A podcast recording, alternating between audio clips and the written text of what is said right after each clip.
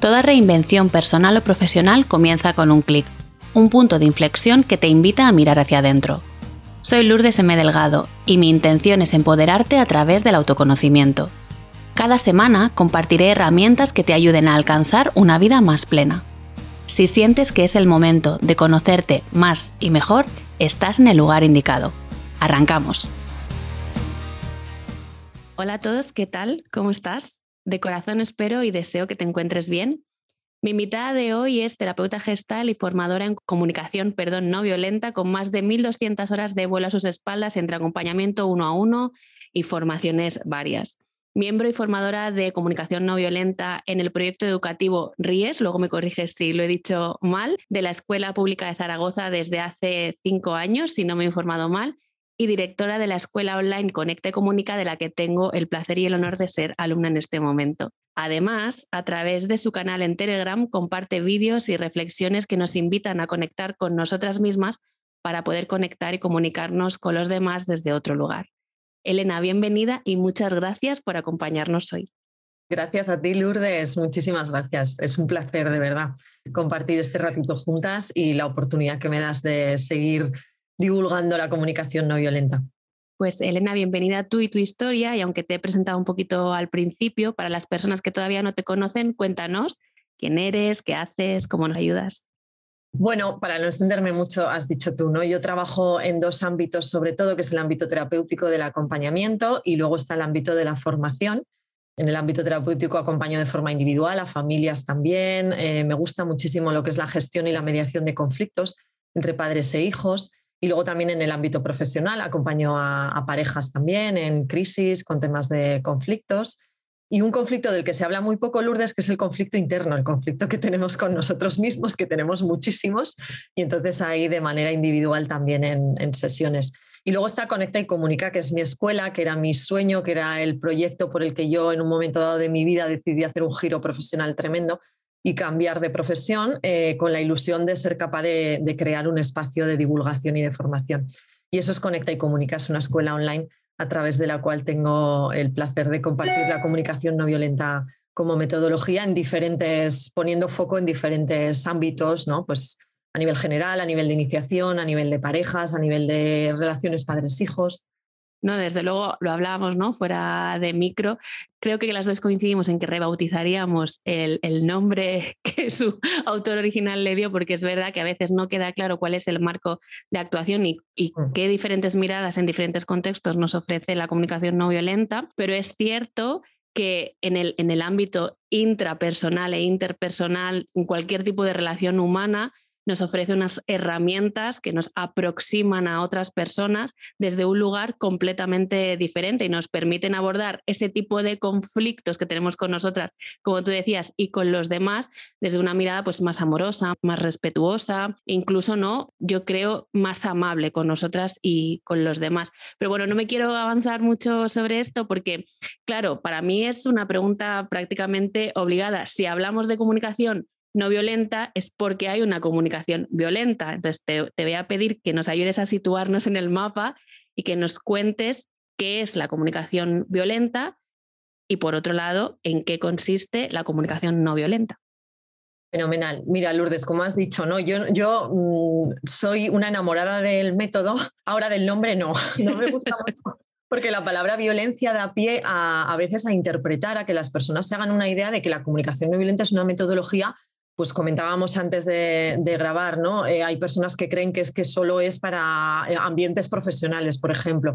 O a mí me ha pasado que hay personas que creen que es una metodología para abordar conflictos muy dramáticos por lo de violencia, ¿vale?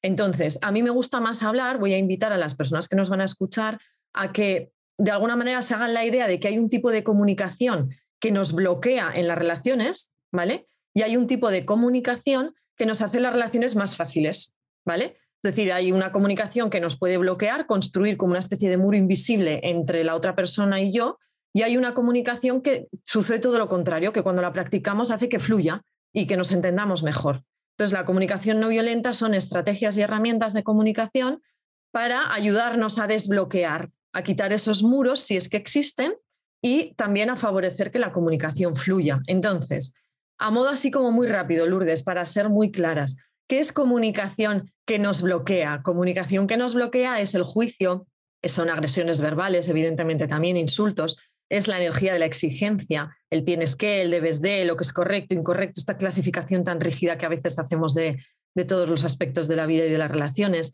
es malinterpretar al otro, es despreciarlo, es comparar, es meter prisa a la gestión del tiempo, es muy importante, es la indiferencia como castigo, el silencio como castigo, el castigo propiamente dicho, las recompensas también como esa zanahoria de haz lo que yo quiero y entonces, ¿sabes? Te mueves por no por una motivación propia, sino porque yo te estoy poniendo ahí algo en mi propio beneficio e interés, cuidado, ¿eh? ¿Vale? Me gusta aclarar. Las etiquetas son comunicación que nos bloquea, la negación de lo que al otro le importa, el culpar es una comunicación que nos bloquea, determinados tonos de voz, expresiones no verbales, gestuales, es comunicación que nos bloquea, minimizar los problemas de los demás, dramatizarlos en exceso también, querer tener la razón, aferrarnos a esa lucha intensa por lo mío, la verdad absoluta, como si se nos fuese la vida en ello, cuestionar todo el rato las razones de los demás, que sus razones tienen, la victimización, ir por la vida victimizándonos a nosotros mismos o victimizando a los demás no nos hace ningún favor el querer controlar, el no escuchar, hablaremos de la escucha en esta conversación,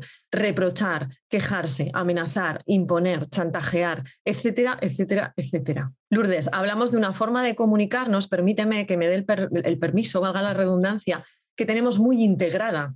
Es una forma de comunicarnos que está a la orden del día. Yo os invito a que simplemente salgáis a un lugar donde haya personas y escuchéis cómo nos comunicamos. La tenemos tan normalizada que no podemos gestionar nuestros conflictos de una manera diferente a como hemos aprendido a hacerlo hasta que no seamos conscientes de que todos, incluida yo la primera, yo siempre me pongo la primera, somos violentos a la hora de comunicarnos. Construimos muros, vamos a quitar la palabra violencia. Todos construimos muros sin darnos cuenta y luego lo pasamos mal.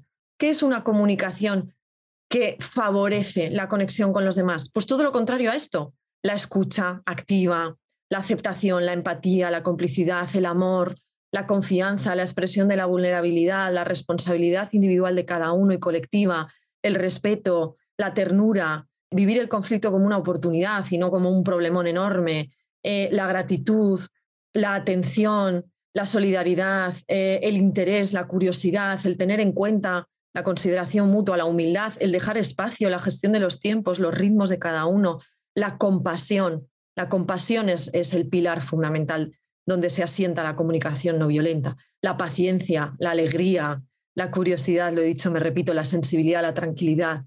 Todo esto son actitudes que estamos preparados para poder desarrollar y, desplegar en nosotros y que con la práctica, con las herramientas necesarias, esto no es algo así de la noche a la mañana, solo por escuchar un listado me va a salir cambiar esto, esto requiere de práctica, pero con la práctica y con la ayuda necesaria se le puede dar la vuelta a esta tortilla. Fíjate que según estaba escuchándote, ¿no? Nombrar algunas características, situaciones, contextos donde se da un tipo de comunicación que bloquea versus un tipo de comunicación, ¿no? Que conecta, que, que fluye, que abre puertas. Yo me estaba sintiendo de una manera o de otra. O sea, yo estaba haciéndome como pequeña y encogiendo en plan, Dios mío, qué horror. Y por otro lado, ¿no? Cuando hablabas de esta estas herramientas, esta forma de comunicarse diferente es de coincido contigo, la compasión más absoluta contigo y, hacia los demás también, notaba como que me iba abriendo, que iba entrando más aire a, mis pulmones y ya me predisponía de una manera diferente para abordar la siguiente pregunta que, que te quiero hacer. Te decía también fuera de micro que esta es la segunda vez que vamos a hablar de comunicación no violenta en el podcast, pero en esta ocasión me gustaría que nos compartieras cómo la comunicación no violenta o la comunicación fluida puede ayudarnos a gestionar, lo has dicho tú también cuando describías esta forma de apisonadora de comunicarnos muchas veces, cómo nos ayuda a gestionar la frustración, el perfeccionismo y la exigencia, porque en uno de unos vídeos tuyos que compartiste hace unas semanas en el Club Conecta y Comunica, al que invito a todo el mundo a que se sume y dejaremos el link en la bio porque es aprendizaje constante y es maravilla lo que compartes allí. Em, te oí comentar que aprender a comunicar nuestros límites al otro, sostener la frustración y ser capaz de negociar con el que tenemos enfrente, pasa por aprender, y esto me voló la cabeza, a poner límites a nosotras mismas. Elena, ¿cómo es esto? No, no podemos ofrecer a otras personas algo que no tenemos para nosotros. ¿Vale? Esto es como cuando se habla del amor incondicional. Mira, hoy que estamos grabando es 14 de febrero, día de San Valentín. Esta idea de amor incondicional que yo creo que muchas veces está también como, bueno, que está poco clara, ¿no? Pero es decir, yo no puedo amar incondicionalmente a mi hija, por ejemplo, si no practico ese amor incondicional conmigo misma. Yo no puedo expresarle a mi hija límites serenos, coherentes, mantenerme en ellos, ser capaz de, de protegerlos de alguna forma si yo no tengo claros los límites hacia mí misma, me explico, ¿Qué, es esto de los límites hacia uno mismo? Lo has ligado muy bien con el perfeccionismo y la exigencia. Hemos crecido en un paradigma, eh, aquí habrá diferentes grados, esto es una cuestión de autoobservación. Yo os voy a hablar de mí, ¿vale? Que siempre me gusta ponerme a mí como ejemplo. Yo comparto la comunicación no violenta porque transformó mi vida y la sigue transformando día a día, si no, no la compartiría. Entonces, yo crecí en un paradigma familiar que no conscientemente, sino inconscientemente, y luego social y educativo, que me invitó a una idea de perfeccionismo, de que yo tenía que llegar a un lugar que todavía no sé a día de hoy dónde está, porque no existe, eh, donde todo lo tenía que hacer bien, donde todo, yo tenía que tener respuesta para todo, hacer las cosas bien, en fin, pues eso, una, exigencia mm, exagerada, ¿no? Muy, muy grande. Entonces, en ese perfeccionismo y en esa exigencia no hay límites no existen los límites. No hay un techo, te decía, no hay una idea clara de, Elena, ¿dónde tienes que llegar? Elena sacaba un 10 en un examen y llegaba a casa y la sensación era de, esto es lo que tienes que hacer. Y Elena como niña, mínimamente, claro, quería como un poco de celebración, ¿no? Un poco de, no sé, ese reconocimiento, esa valoración, pero era algo que se normalizaba, con lo cual Elena decía, bueno, pero es que yo más de un 10 no puedo sacar, no sé, matrícula de honor, ¿a, dónde llego? Pero si no obtenía nunca, entonces mi techo, no hay techo. No hay límite, no hay un límite. ¿Hasta dónde tengo que llegar como persona? No hay un límite, yo me puedo pasar la vida entera creyendo que yo tengo que llegar a ese lugar que no sé dónde está. Y entonces, hacia afuera, ¿cómo me voy a, cómo me voy a relacionar, Lourdes, con mis hijos, con mi pareja? Pues me voy a relacionar desde ahí. Me, voy me va a costar saber dónde están los límites. Y no solo con respecto a mis expectativas de a dónde quiero yo que mi, que mi hija llegue, ¿no? Quiero que mi hija saque no sé qué notas o quiero que mi pareja haga las cosas de no sé qué manera. No, en general, cada vez que yo, de alguna manera, es que es más, voy a tener dificultades para identificar los límites con claridad, no voy a saber dónde están. Entonces yo me acuerdo en este vídeo que nombras del club, porque era, fue a raíz de una pregunta que hacía una mamá con respecto a su hijo, ¿no? Y yo le invitaba a que en lugar de intentar poner foco a ver de qué manera conseguía que su hijo aceptase sus límites, que ya os anuncio desde aquí, los límites aun usando la comunicación no violenta, lo que vais a encontrar en el otro es frustración. no vais a encontrar un, ay, gracias, mami, por ponerme un límite. Esto es ideal y real y fantástico imaginario. Esto no existe. Ahora bien, yo le invitaba a esta mamá, digo, ojo, chequea, ¿cómo estás viviendo tú la maternidad, por ejemplo? Si tú la maternidad la estás viviendo desde un ideal de, yo tengo que llegar a ser una mamá, ¿cómo? ¿De qué manera? Tengo que llegar a, no sé, imagínate esta mamá, yo tengo que conseguir estar ahí con mi hijo cuando mi hijo se cabrea y se pone, bueno, en fin, que eh, pues así de aquella manera, yo tengo que conseguir siempre, en todo momento, estar súper tranquila, controlarlo, eh, paz y amor, eh, súper empatía, súper de todo. Es como decir, ¿Dónde están tus límites ahí? ¿Qué pasa si de pronto tu hijo entra en un colapso de rabia enorme y tú empiezas a notar que no sostienes bien esa situación? ¿Dónde está el límite? ¿En qué momento te pides tú a ti un poquito de tiempo? Hijo mío, mm, voy a pedir ayuda, como din del público. Papá, por favor, ven aquí, no puedo más, me voy a ir a respirar un ratito y luego ya volveré a ver si la mamá que yo pretendo ser súper tranquila aparece por algún lado. Si, no hay, si tú no tienes límites contigo misma, es imposible que puedas de alguna manera establecer una relación con tus hijos, por ejemplo, o con tu pareja o con cualquier ser humano donde los límites sean claros, sean serenos, sean realistas. Es decir, podríamos un poco decir, explorar, ¿no? ¿En qué, en qué aspectos de tu vida te estás exigiendo hasta el infinito y más allá? ¿Dónde? ¿Como madre? ¿Como pareja? ¿Como hija quizás? Hay muchas personas, Lourdes, que cuando llegan a la etapa de vida que estoy viviendo yo ahora, eres madre, eres profesional, también eres hija, tengo una hija que necesita, la mía es adolescente, pero imagínate que mi hija fuese más pequeñita, primera infancia que te necesitan un montón. Eh, tus padres son mayores, tienes una pareja, tienes un trabajo y de pronto te conviertes en una mamá pulpo con ocho o siete brazos que te salen por todos lados y te pides a ti misma en el día a día llegar a todo. Y entonces el autocuidado se va a la basura y el tiempo para ti a la basura y tus necesidades siempre para después. Intentas, intentas, intentas hasta que estallas, por algún sitio estallas, o físicamente, o te enfermas, o emocionalmente, o lo que sea faltan límites. Cuando no hay autocuidado, en equilibrio de tus propias necesidades, es porque tú no tienes límites contigo misma. Si tú no tienes límites contigo misma, los límites con los demás tampoco los vas a poder gestionar de una forma equilibrada. Me he visto tan reconocida en, en lo que has comentado, ¿no? en toda la respuesta, pero sobre todo cuando decías al principio, y no, yo en algún momento entendí que yo tenía que ser la hija perfecta, eh, que no había techo. Yo recuerdo una ocasión, era de buenas notas, ¿no? De dieces y tal y cual, y no, no había celebración. Era como esto es lo que tienes que hacer. Y recuerdo una ocasión en la que, mm, pues por lo que fuera, me había ido peor el examen o lo que fuera, había sacado un 8 y la respuesta en casa fue, ¿qué ha pasado hoy? ¿No? Como diciendo, pues que he sacado un 8, ¿sabes? ¡Qué drama! Y claro, esto va retroalimentando, eso es lo que tú decías, ese techo que no tiene límite y siempre te estás pidiendo más, más, más, más para cumplir. Vete tú a saber. ¿El qué? El qué, ¿no? ¿Cómo es eso de ser perfecta? ¿Dónde, dónde está eh, la exigencia? y hasta a dónde tienes que, llegar. Ahora, si me lo permites, Lourdes, para nuestras oyentes, porque hemos puesto este caso de fui una niña de muy buenas notas. Puede pasar absolutamente todo lo contrario. Puede pasar que a través de esas expectativas externas tú sacases el rebelde que llevas dentro sin causa, que digo yo, y entonces un horror académico. O sea, y, sin embargo lo vives también como una, como una herramienta para confrontar esa exigencia. Y puedes ir por la vida, por ejemplo, no consiguiendo tus objetivos, boicoteándote constantemente, autosaboteándote, dejándote cosas para después todo el rato, pero porque vives también en tu foro interno una sensación de presión y de exigencia inalcanzable. Se pueden dar los dos, no todo el mundo se aferra a, desarrollar esa personalidad de venga, venga, lo voy a conseguir y cada vez voy a conseguir más. a veces pasa todo lo contrario.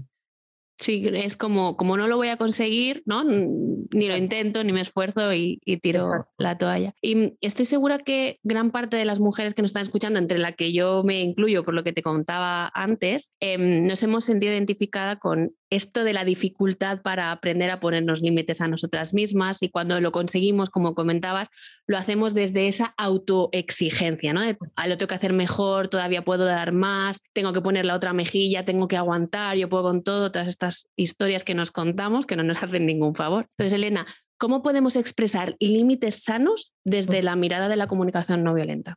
Vale, para esto, lo primero quiero explicaros qué es un límite desde la mirada de la comunicación no violenta, porque a veces lo que nos falta es empezar cuestionándonos, es decir, quiero aprender a poner límites y yo a veces le pregunto a la gente, vale, ¿qué es un límite? Cuéntame para ti qué es un límite. Desde la comunicación no violenta, el límite es una herramienta, ¿vale? Es una herramienta que está a mi disposición para, y esta palabra para mí es muy importante, ayudarme a proteger mis necesidades en contextos en los que mis necesidades no pueden ser tenidas en cuenta fácilmente por mi entorno o por el contexto que estoy viviendo. Entonces aquí vamos a poner foco al adulto. El niño no puede hacer esto solito, lo que os voy a decir ahora. Adultos, ¿vale? Somos adultos, desarrollados, supuestamente, que, que no, yo la primera, ojalá, me moriré desarrollándome, pero bueno, somos adultos y tenemos un cerebro, a mí me encanta Lourdes la neurociencia, me gusta muchísimo ligarla a la comunicación no violenta porque creo que le da mucha veracidad como método. Tenemos un cerebro que en etapa adulta está desarrollado plenamente, ¿vale? Que un cerebro está desarrollado significa que tenemos el potencial necesario para poder desplegar todas las herramientas, en este caso de la comunicación no violenta. El límite es una herramienta que yo puedo aprender a utilizar para proteger mis necesidades, no para defenderme de nadie, no para vivir la vida como si fuese un campo de batalla donde de pronto voy a poner el límite para que mi hijo no se salga con la suya, para el límite lo necesita el otro. Vamos por la vida a veces diciendo el límite lo necesita el otro. Digo, no, el otro no necesita tus límites, el otro tiene sus propios límites, tú tienes los tuyos. Y es tu responsabilidad aprender, primero, a identificarlos, a reconocerlos y segundo, a expresarlos de tal forma que generes incluso ganas de que el otro te ayude a cuidar lo que hay detrás, porque ¿qué hay detrás de un límite? Una necesidad. Hay una necesidad tuya despierta. Voy a poner un ejemplo, ¿vale, Lourdes? Que se ve, yo creo que se ve más claro con ejemplos. En el contexto de mamás con hijos o papás con hijos. Tú imagínate que en una situación concreta viene tu hijo, quiero chuches o helado de chocolate. Venga, va, pues tú le compras un helado de chocolate, ¿vale? O unas poquitas chuches, ¿vale? Pero a tu hijo le encantan, con lo cual va a venir y te va a pedir más, ¿vale? No sé si será la segunda, la tercera, porque aquí cada uno conecta con los límites cuando conecta. Ah, por favor, que nadie, mm, o sea, no le deis permiso a nadie que os diga cuándo tenéis que tener límites o cuándo no tenéis que tenerlos. Cada uno tenemos los nuestros. Imagínate que a la segunda, vamos a decir, a la segunda petición que tu hijo te hace de otro lado de chocolate, tú ya sientes el límite, Lourdes. Y hablo de sentirlo, no de pensarlo. Porque si lo piensas, el límite va a salir en plan de, no, pero lado de chocolate, pero ¿cómo se te ocurre pedir otro? Pero tú no sabes las caries que te van a salir. Y, y nos sale como este discurso aprendido que nos lo sabemos de memoria. El límite se siente en el cuerpo. Es como, mm, estoy sintiendo un no a otro lado de chocolate. ¿Por qué siento un no a otro lado de chocolate? Porque yo como madre tengo una necesidad, por ejemplo, de contribuir a la salud de mi hijo. Y yo, Elena, madre, yo, esta es mi manera, la tuya, Lourdes, será la tuya y la de otra mamá será la otra mamá. Pero yo, imagínate, yo, Elena, escucho la petición del segundo lado de chocolate, conecto con el no, confirmo que es una necesidad mía de cuidar la salud de mi hija, eh, ya está, es como decir, esa es mi necesidad, eso es lo que yo quiero proteger. Y el límite es mío, es mío. Y entonces tendré la, la ocasión de decirle a mi hija, mira, cariño, entiendo, empiezo con empatía. ¿Por qué mi hija me pide otro helado de chocolate? Porque a ella el helado de chocolate le ayuda a cubrir una necesidad que tiene ella. ¿Sí? Una necesidad, el helado de chocolate sería un deseo que le ayuda a ella a cubrir una necesidad. Una necesidad, mm, ahora me lo invento, de placer, imagínate. Tenemos necesidad de sentir placer los seres humanos. Pues a mi hija el helado de chocolate le da mucho placer. Se come uno y quiere otro. ¿Vale? Mi necesidad de contribuir a su salud su necesidad de experimentar placer. ¿Vale? Voy y le pongo el límite. Empiezo por empatías. Primero te comprendo. Primero comprendo por qué me pides el helado de chocolate. Mira, cariño, entiendo que el chocolate está buenísimo. Cuanto menos edad tenga el niño, menos palabras. Cuanto más edad, más palabras le podemos poner. Cariño, el helado de chocolate está buenísimo, a que sí, mi amor. Se te ha terminado en un pispas porque te encanta, que te he visto, a que lo has disfrutado un montón. Me pides otro porque te encanta comértelo, a que sí, mi vida. Sí, mami, porque el helado de chocolate. Pues, Mira, cielo, ahora mismo no te voy a comprar otro lado de chocolate. Sé que es muy placentero para ti, pero a mí me gusta cuidar de tu salud. A mí yo creo que comerte otro lado de chocolate ahora mismo no es lo mejor. Si tienes hambre te ofrezco otra cosa. Eh, en un ratito mira qué te parece, vamos a seguir, juego contigo un rato y nos subimos a casa y ya preparamos algo rico para cenar. Pero no hay juicio, no hay crítica hacia el niño, no hay un sermón de no tendrías que pedirme otro lado de chocolate, tú deberías de saber que el helado de chocolate no es bueno, que te van a salir caries, todo esto, nada, pérdida de energía, de tiempo. El niño nos va a mirar como las vacas al tren diciendo, ah, ah, que me van a salir caries, igual hasta nos coge miedo, yo qué sé. un límite desde el punto de vista de la comunicación no violenta, como adulta madre, me ayuda a cuidar unas necesidades que yo tengo y que mi hijo no tiene por qué saber que las tengo. Son mías. Y que mi hijo no tiene que tenerlas. Es un niño. A mi hijo no le tiene por qué importar que le salgan caries. Lo lógico es que no le importe, ni tiene por qué entender por qué salen las caries, ni, ni ningún rollo que le cuente. Mi hijo tiene sus propias necesidades. En el límite yo conecto con las suyas y después añado la explicación. Eso es un límite. Esto con los hijos y con los adultos se pone de la misma forma, Lourdes. Primero te entiendo a ti, con lo cual voy a tener que hacer un proceso yo interno de qué me está pasando a mí, cuál es mi necesidad, cuál imagino que es la tuya y me voy a acercar con un diálogo conciliador, un diálogo que te van a dar ganas de escucharme, no te van a dar ganas de salir corriendo o no te vas a echar a llorar o no, yo qué sé. Me ha parecido buenísimo el ejemplo porque es como muy visual y que ayuda a comprender, mm. sobre todo este tema, a mí me lo traen mucho a, a las sesiones, ¿no? Madres con hijos, es que se enfadan porque les pongo verduras para cenar. Bueno, es que este es el supleno derecho de que no le gusten las verduras para cenar. Dale la libertad, eso es, dale la libertad de que no le gusten las verduras. Os lo decía antes, el límite, os he puesto un ejemplo, ¿vale? En una conversación como muy ideal. Algunas mamás escucharán esto y dirán, sí, sí, Elena, la bájate a la tierra, que yo cuando le digo a mi hijo, y que yo soy madre, que sé, o sea, os lo explico aquí intentando ser lo más clara posible. Lo más habitual que os vais a encontrar es enfado en el niño, es frustración. Aunque tú mantengas la serenidad, se los, mira, cariño, entiendo, qué rico está el helado, todo lo que tú quieras, pero el niño o va a insistir. La mía es especialista en insistencia. es como, y venga, y venga, y venga, a ver si lo consigo. Y esto es Perdón, no me gusta utilizar la palabra culpa. ¿eh? Esto es responsabilidad mía, porque en muchas ocasiones yo al final, pues eso, para no escucharla, es como el límite a la basura y toma lo que me estás pidiendo, que quiero paz y tranquilidad. La frustración, aprender a sostener la frustración de tus hijos cuando, aun expresándolo de forma tranquila, ellos se cabreen, pasa porque tú te recuerdes una y otra vez lo que estás cuidando. Y que lo que estás cuidando tiene que tener sentido para ti, no para tu hijo, para ti, la serenidad se alimenta desde la seguridad interna. Yo estoy segura de lo que estoy cuidando. Y eso, Lourdes, no quiere decir que exista un listado de límites acertados y correctos. Porque yo hoy puedo poner un límite a ese segundo helado de chocolate y hoy sentir la seguridad de que así le estoy cuidando y pasado mañana cambiar mi límite. Y tengo todo el derecho a hacerlo. Los límites no son inamovibles. De hecho, las mamás y los papás vamos eh, también aprendiendo y creciendo y los límites en una etapa no son los mismos que los límites en otra etapa. Lo que me importa mucho en una edad no me, deja de importar tanto en otra. Y lo normal es que los límites vayan cambiando. Mi seguridad no puede depender de, oye, pero espérate que me voy a leer un libro de límites a ver qué límites dicen que son los correctos. No, no.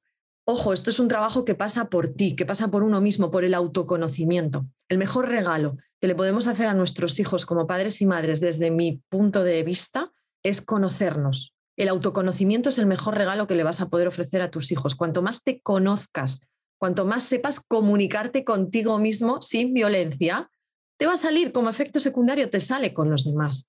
No es una cuestión de esfuerzo hacia afuera, es una cuestión de esfuerzo hacia adentro. Estoy totalmente de acuerdo con lo que, con lo que comentas y de hecho en mi caso personal ha sido así. O sea, en estos 10 años hay, hay, gente que me dice, pero ¿cómo consigues hablar con tanta tranquilidad, con tanta serenidad o gestionar determinadas situaciones desde la calma? De, bueno, es que esto es un proceso de 10 años y la cago y me equivoco y es ensayo y error. Y a veces, pues lo que tú decías, cedo porque en ese momento mi paz mental es mayor que mi necesidad de contribuir a lo que tú dices, la salud de mi hijo, el bienestar o, o lo que sea, ¿no? Y has abordado un tema que a mí me parece melonazo y, temazo, que es el de la frustración, porque decíamos antes que parte de poner límites tiene que ver con los que nosotras nos ponemos, pero también con saber sostener el no de la otra parte. Y siento que no saber sostener ese no puede hacer que, pues, que nos enfademos, que nos frustremos, que incluso nos pongamos tristes, que caigamos, decías antes, en el victimismo, tengamos pensamientos del tipo, es que yo me reconozco en esto, ¿no? Es que no le importo nada, eh, con todo lo que yo hago por él o por ella y fíjate que, es agradecido y entra ahí el juicio también. ¿Cuál es la mirada que nos ofrece la comunicación no violenta hacia la frustración? Claro, mira, en lugar de empezar con la frustración, voy a empezar con la autovaloración, Lourdes, permíteme.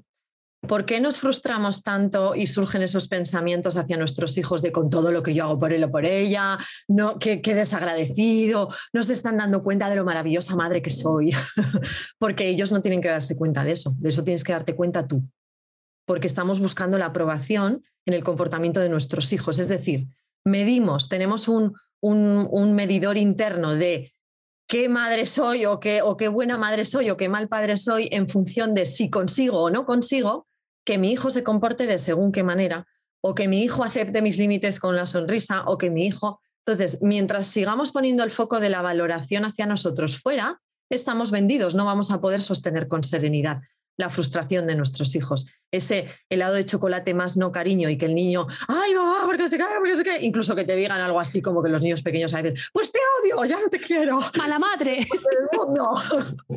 y entonces, ah, tienes dos opciones. O, Dios, qué mal lo estoy haciendo, porque si lo estuviese haciendo bien, mi hijo no me diría estas cosas. O coger y decir, bueno, esto es lo normal, lo normal es que él se frustre, es un niño, lo normal es que espontáneamente, porque no lo piensa, de pronto me suelte una, algo que a mí me parece una burrada, pero que él no le está dando ni contenido a eso de te odio mamá, es un momento de frustración. Esto es lo normal. Voy a ver yo, a ver cómo está mi medidor interno de valoración, a ver cómo estoy yo con el tipo de madre que estoy siendo en el día a día.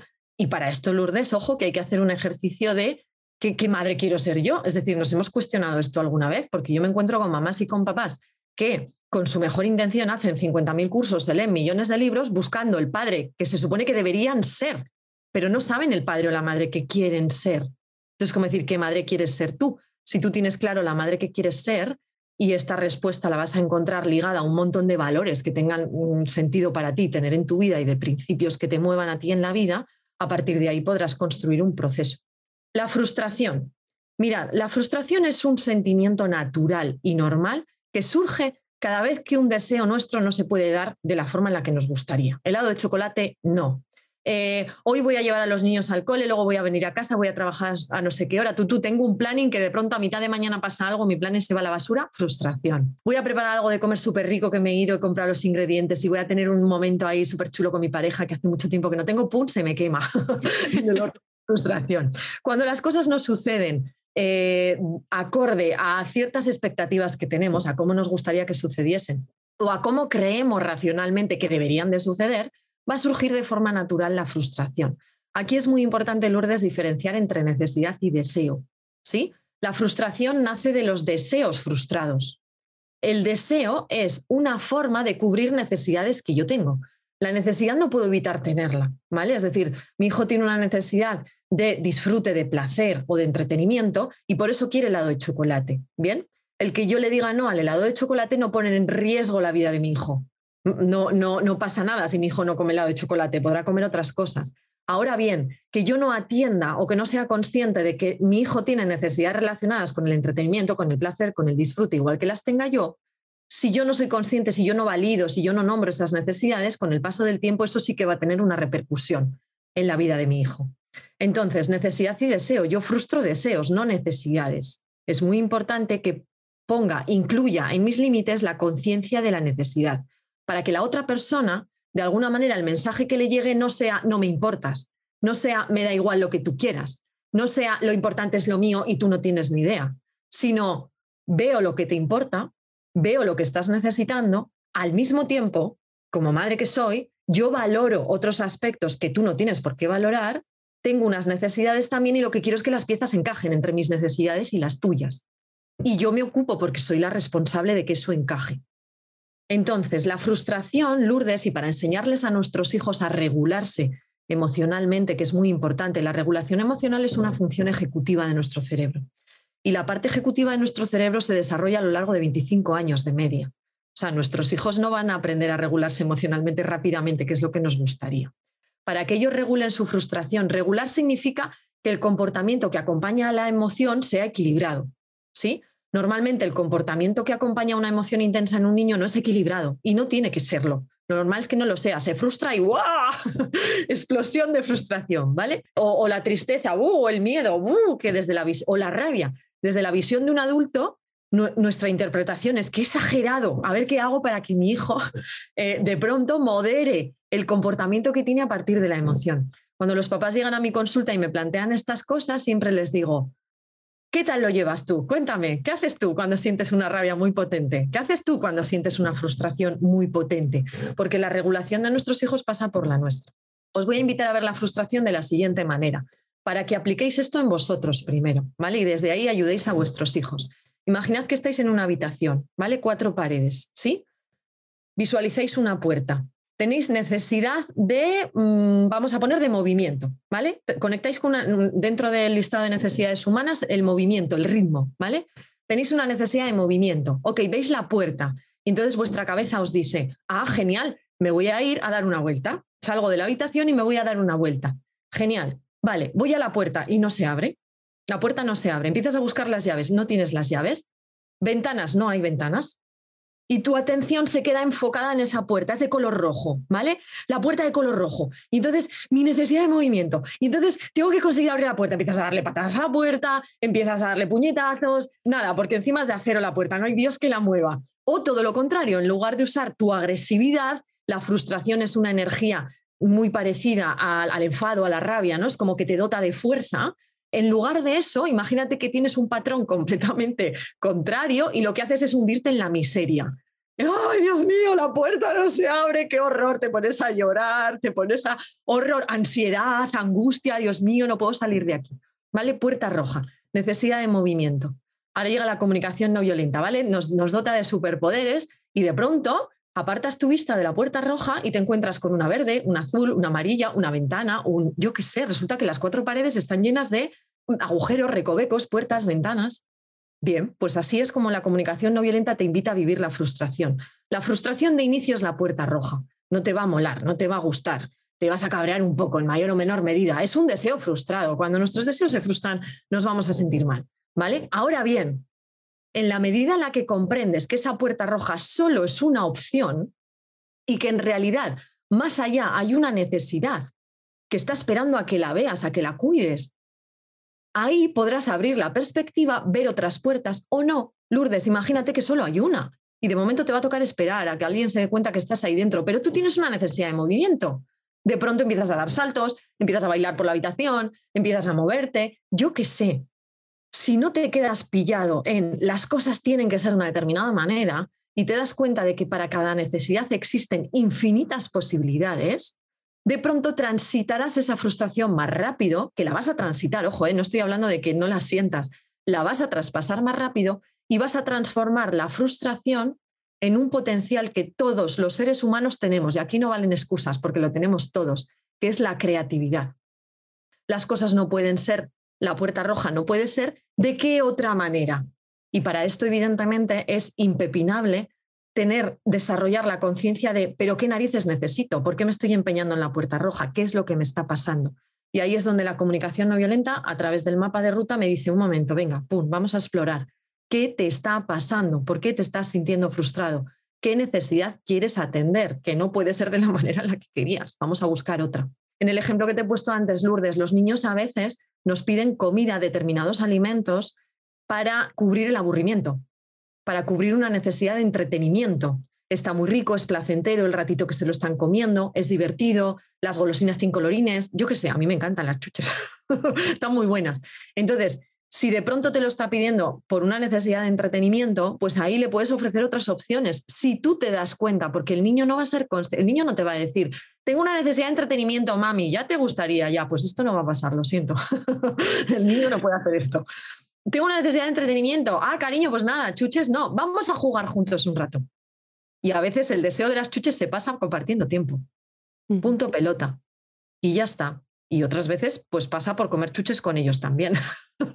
Yo es como decir, venga, cariño, un día a la semana, venga, tú y yo vamos a comer chuches. Nos lo vamos a pasar genial. La frustración solo apunta a una opción que cubre una necesidad de una determinada manera. Y cuando no puede ser, hay que traspasarla y abrir abrir la perspectiva. ¿De qué otra forma puedo atender esa necesidad? Claro, entonces según lo que estás comentando, a mí lo que me llega es que los conflictos existen a nivel de cómo cubres de estrategia, ¿no? De cómo cubres tú tu necesidad o cómo cubre el otro su necesidad y no tanto de la necesidad en sí misma. Entre, en, el, en el nivel de las necesidades, Lourdes, no hay conflicto. En las necesidades no hay conflicto, las necesidades son universales, todos los seres humanos tenemos las mismas, es verdad que no se manifiestan en todos al mismo tiempo las mismas y eso a veces también nos lleva a creer que si yo tengo una necesidad y tú tienes una diferente en el mismo espacio y tiempo, eso es incompatible. No es verdad, no es incompatible, ¿vale? Entonces, el conflicto viene cuando nos aferramos en exceso a cómo queremos cubrir esas necesidades. Y entonces nos vamos a un plano mental puramente racional, donde entramos en la lucha, porque mi razón, porque mi manera, porque la tuya, porque lo correcto, porque lo incorrecto. En el plano de la necesidad, eso no existe, son necesidades. Y por eso la comunicación no violenta pone foco como metodología en recuperar, que no aprender, porque el ser humano nace sabiendo lo que necesita, si no, no sobreviviría. Un bebé sabe lo que necesita y lo pide, no lo pide con palabras, lo pide con una comunicación no verbal, pero lo pide. Tú como mamá y papá, yo, pongo este ejemplo, tú estás en la cama durmiendo con tu bebé eh, al lado en una cuna, ¿vale? Y tú no tienes que saber a qué hora concreta determinada tu bebé va a sentir hambre. Tu bebé te avisa. Sois un equipo. Tú tienes que estar dispuesta, evidentemente, a conectar con ese reclamo y darle de comer a tu bebé, porque si no se moriría. Pero es tu bebé el que te pide comida. Con lo cual, el ser humano nace sabiendo, por lo menos, identificar las necesidades básicas. A partir de ahí somos nosotros los que tenemos que ayudarles como adultos a mantener esa conciencia. ¿Por qué no hemos mantenido esa conciencia? Porque no nos han ayudado, porque a su vez a nuestros padres tampoco, ni a nuestros abuelos, ni a, ¿no? Entonces, la comunicación no violenta te ayuda a recuperar esa habilidad, a recuperar la habilidad de identificar necesidades y de enfocar tú, tú en el foco de tus decisiones, las que tomes, esté enfocado en qué necesito yo, qué necesita el otro, en la búsqueda de un bienestar común, siempre que se pueda. Claro, es que cada pregunta daría como un curso, ¿no? Decíamos antes, o, un propio episodio. Pero bueno, a, modo de resumen, si te apetece, por ir ya llegando al final, em, Elena, ¿cómo la mirada que nos ofrece la comunicación no violenta puede ayudarnos a que dejemos de comernos el coco y empecemos a comernos el mundo?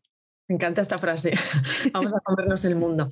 Pues mira, la comunicación no violenta, una de las muchas herramientas que tiene, es lo que yo llamo el traductor, ¿no? Es un traductor que puede ser un traductor mental o un traductor emocional, sirve para ambos niveles de experiencia. ¿Cómo dejo de comerme el coco, esa rayadera en la que entramos muchas veces de cuestionamiento interno?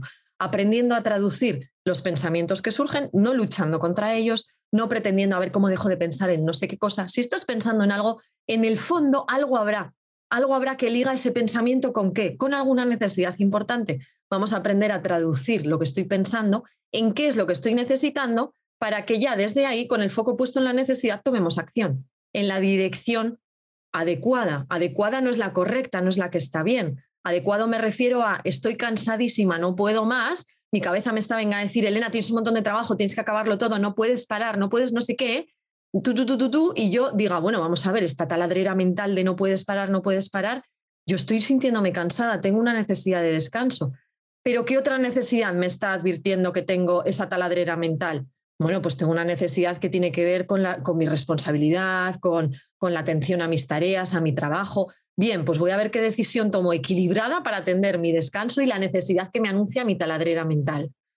Y cuando pongo foco ahí, cuando mi comedura de coco Lourdes se siente comprendida por mí, desaparece, se diluye, se tranquiliza, se relaja.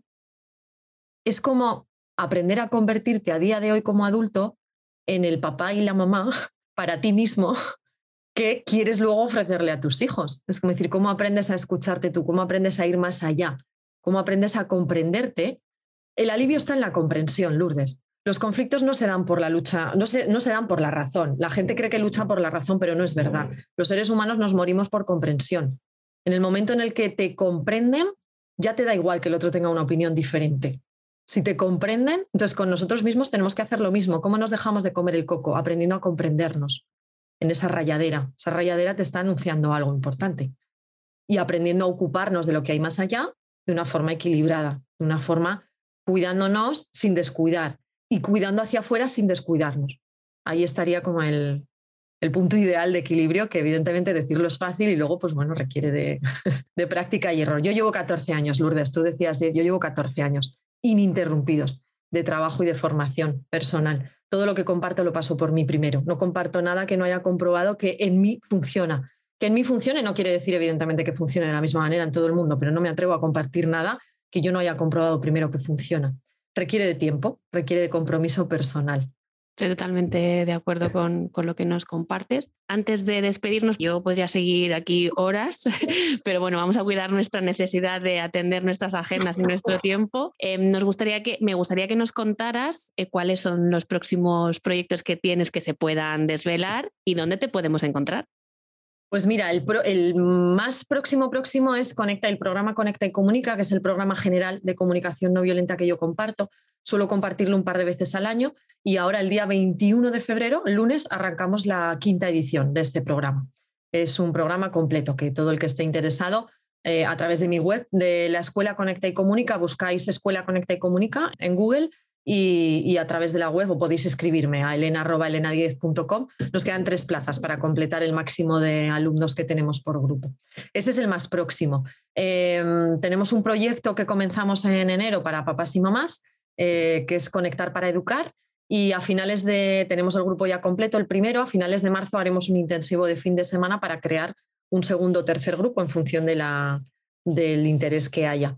Bueno, en Conecta y Comunica, que es la escuela, estamos constantemente promoviendo proyectos. Este año vamos a hacer un proyecto muy bonito. En primavera, no tenemos fecha todavía, de comunicación interna, de diálogo interno, de la comunicación no violenta enfocada exclusivamente a ese perfeccionismo, esa exigencia, los errores, la autovaloración, el reconocimiento hacia uno mismo, los conflictos internos. Vamos a hacer un curso completo, porque yo después de tantos años me doy cuenta de que al final todo empieza ahí. Es como decir, todo empieza dentro. Y, una vez lo de dentro sepas eh, cómo recolocarlo, lo de fuera se hace más fácil. Entonces, estoy creando ahora mismo con mi equipo un curso enfocado ahí en la, comunicación interna. Y bueno, y en fin, el gabinete de terapia está abierto siempre en función de disponibilidad y mi equipo y yo estamos siempre ahí bueno, son los que me ayudan a, las locuras que a mí se me ocurren, que yo estoy constantemente pensando mil formas de compartir la CNV, luego ellos me ayudan a materializar y hacerlo realidad. Así que esto te cuento, Lourdes.